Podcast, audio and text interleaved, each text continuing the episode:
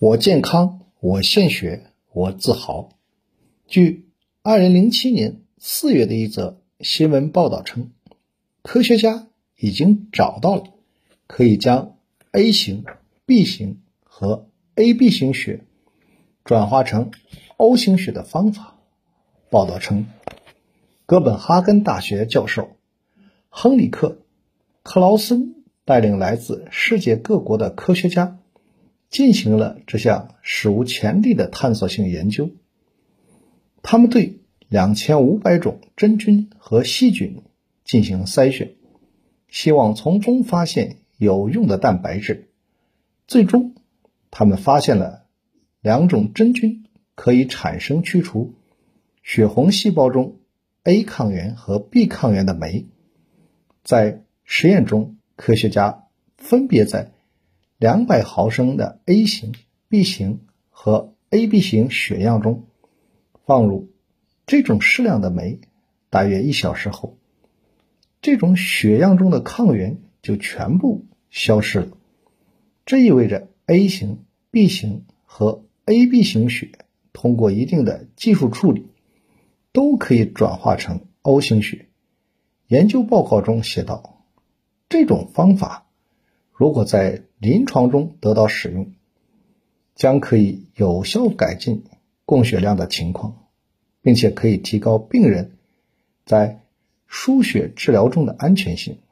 当然，通过新方法获得的 O 型血是否可以临床应用，还是个有待检验的问题。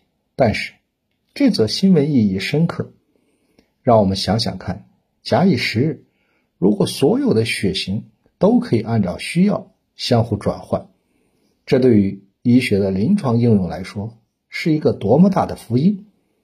那就不会存在某种血型告急的问题了。在目前的情况下，还没有任何人造血液可以彻底替代人体血液，所以医学上的临床用血都来自众多志愿者的无偿捐赠。献血，你准备好了吗？血液是一种液体组织，占体重的百分之七到百分之八。